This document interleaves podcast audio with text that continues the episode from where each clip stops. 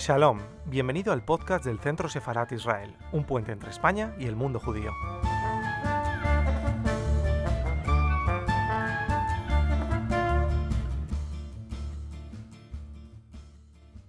Es una obra con vocación ecuménica y va a poner a Pedrarias Dávila bajo, yo creo que bajo una nueva luz.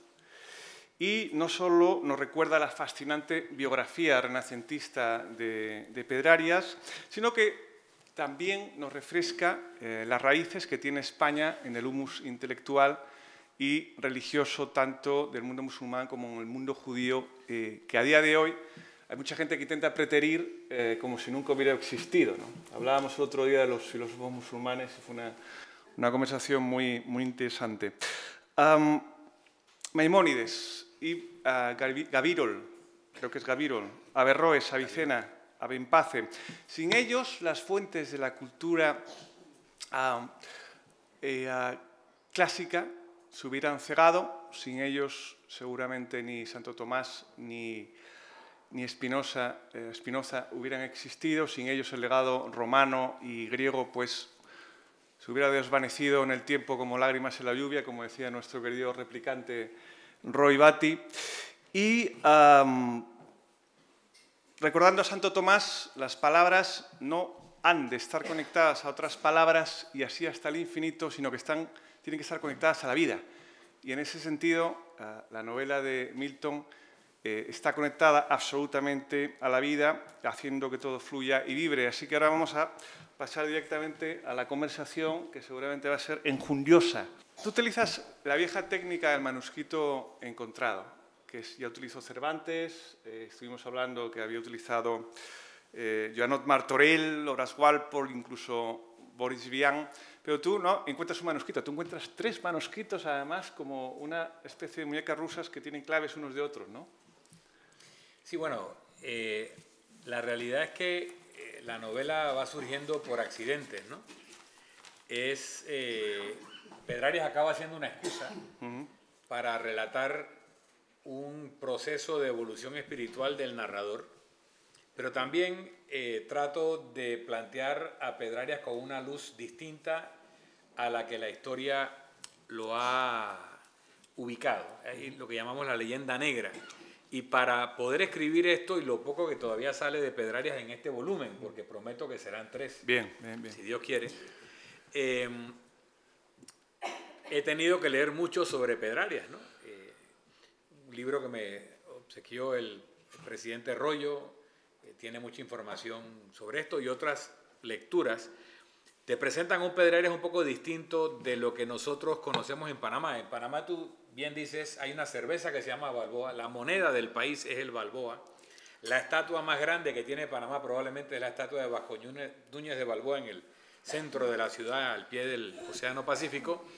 Y no creo que haya una calle que se llame Pedrarias Dávila, siendo el fundador de la ciudad de Panamá en 1519. O sea, el próximo año se cumplen 500 años exactos de la fundación de la ciudad de Panamá, que es la capital más antigua de América continental y es la primera ciudad fundada en el Pacífico por los españoles. Y a Pedrarias no se le da el mérito porque, bueno, le tocó decapitar a Balboa y decapitó también a Hernández de Soto en Nicaragua. Y bueno, eso le da mala fama a cualquiera.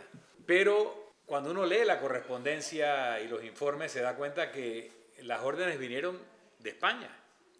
Porque Balboa, que era un aventurero, un tipo apuesto, seductor, conquistador, explorador, eh, pues decidió que lo eligieran alcalde, se hizo elegir alcalde de Santa María la Antigua, y todo el mundo sabe que en 1500 y tanto solamente los reyes designaban los alcaldes. Eso era un acto de sedición, lo que había cometido Balboa. Pero para el Panamá del siglo XX, democrático, independiente, pues Balboa representa el, eh, la vanguardia de lo que es el panameño que se establece, que se hace elegir alcalde, que lucha por la democracia. Entonces se crea toda una leyenda dorada alrededor de un hombre que llegó a Panamá huyéndole a sus acreedores en Santo Domingo como polizón en una nave.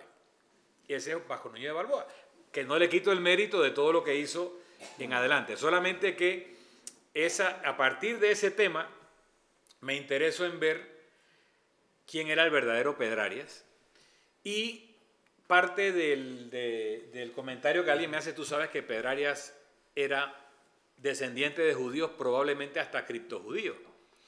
Y cuando investigo, veo que su abuelo, llamado Isaac Benazar, se convierte al cristianismo eh, en principios del siglo XV y adopta el nombre de Diego Arias Dávila. Se casa con una señora también judía, probablemente se convirtieron juntos, tienen una tanda de hijos, 8 o 9, uno de ellos, Pedro Arias Dávila, el galán, que era el padre de nuestro personaje, se casa con otra señora de los eh, Cota de Toledo, también de familia judeo-conversa.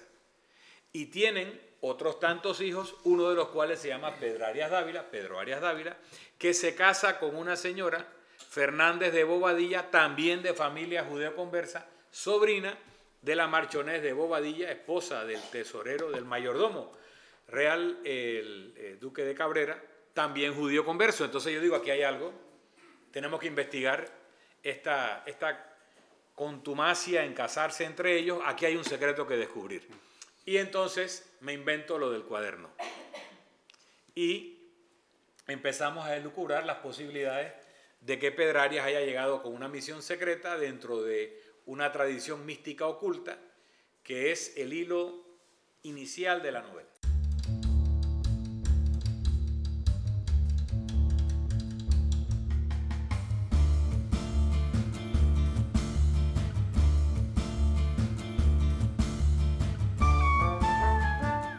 Estás escuchando el podcast del Centro Sefarat Israel. Gracias por seguirnos.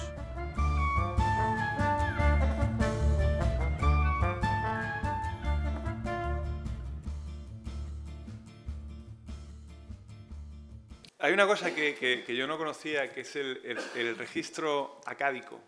Akáshico. Akáshico, perdón. Akáshico. Además, tú citas a, a Jung. Yo estoy por la labor porque yo soy muy fan de Jung. Y no me creo nada de lo que cuenta, pero escribe tan bien que es fascinante leerlo. ¿no? Entonces, eh, eh, tú hablas de todas las... Cuéntanos, ¿cuántas vidas has, tenido tú? Bueno, cuéntanos todo, pero cuántas, yo estoy interesado de cuántas reencarnaciones llevas. No sé.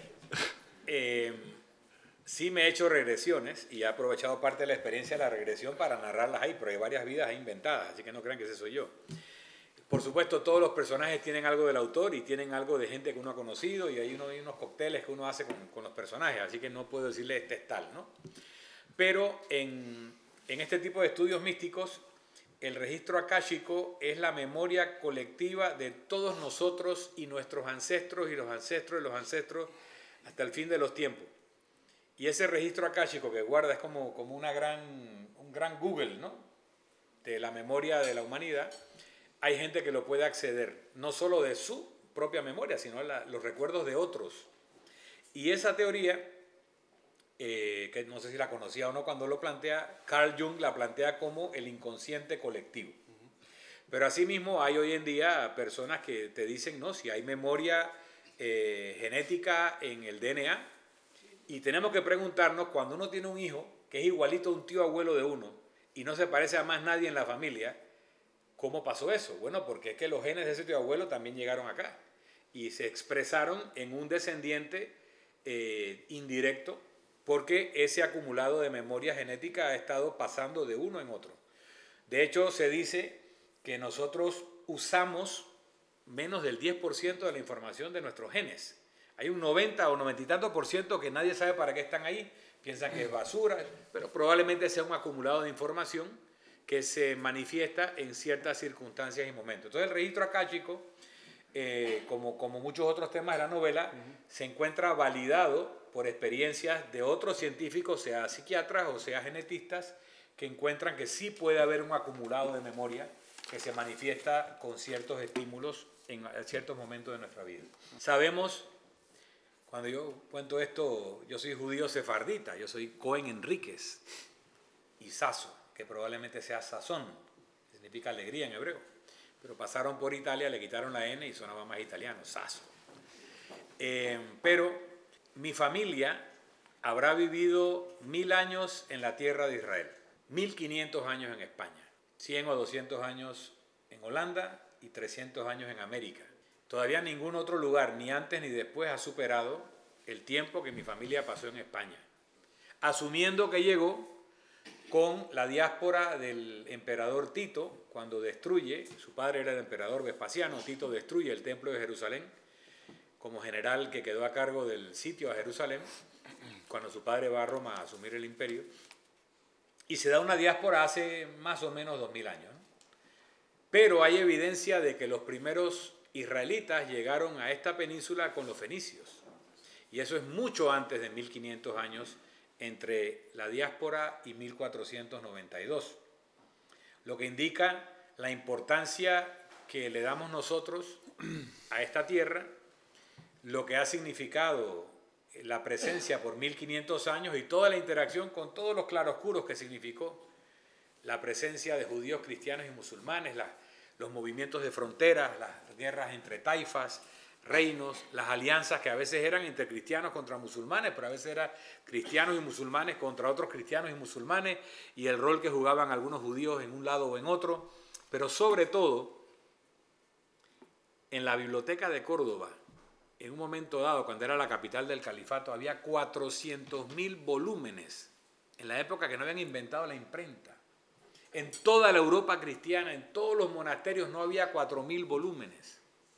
Lo que recogieron los musulmanes con los cristianos y los judíos aquí es lo que le permitió conocer a Europa. Después, por el viaje de los mercaderes judíos, etcétera, a los filósofos griegos que habían sido olvidados por la historia y habían sido rescatados y conservados aquí en España, aquí en Al-Ándalus. Entonces, lo que ha significado España, Al-Ándalus, Sefarat, para toda la cultura occidental, para todo lo que luego se construyó como Europa y para lo que significó el vertimiento de Europa en América. Y ahí les digo de dónde sale el nombre de América y no es de un señor que se llamaba Albérico Albérico Vespucci y no Américo Vespucio, como les han dicho en la escuela. No existió Américo Vespucio según la investigación que yo pude hacer, pero el nombre de América tiene más que ver con Queenie, porque es un hombre que nace en Nicaragua, en unas montañas nicaragüenses, no le voy a decir cómo se llaman, búsquenla en el libro. Hay que vender. Entonces, pero bueno, eh, es, es, y cómo encontramos un significado de que sea esa España recién constituida en un reino unificado, el día que parten las naves es el día siguiente al día de la expulsión de los judíos de España. Pero los barcos son, eh, la tripulación es montada en los barcos en el día antes. Duermen en el barco y salen. ¿Por qué? porque muchos de ellos eran judíos y ya no podían estar en España el día siguiente.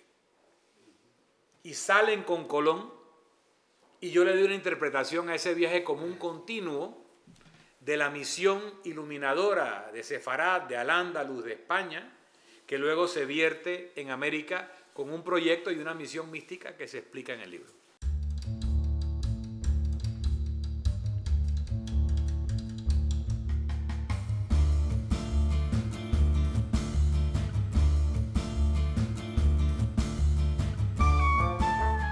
Gracias por escucharnos. Recuerda que también nos puedes seguir a través de Instagram, Facebook y Twitter con el usuario arroba Centro Israel o si lo prefieres en nuestra página web www.sefarat-israel.es.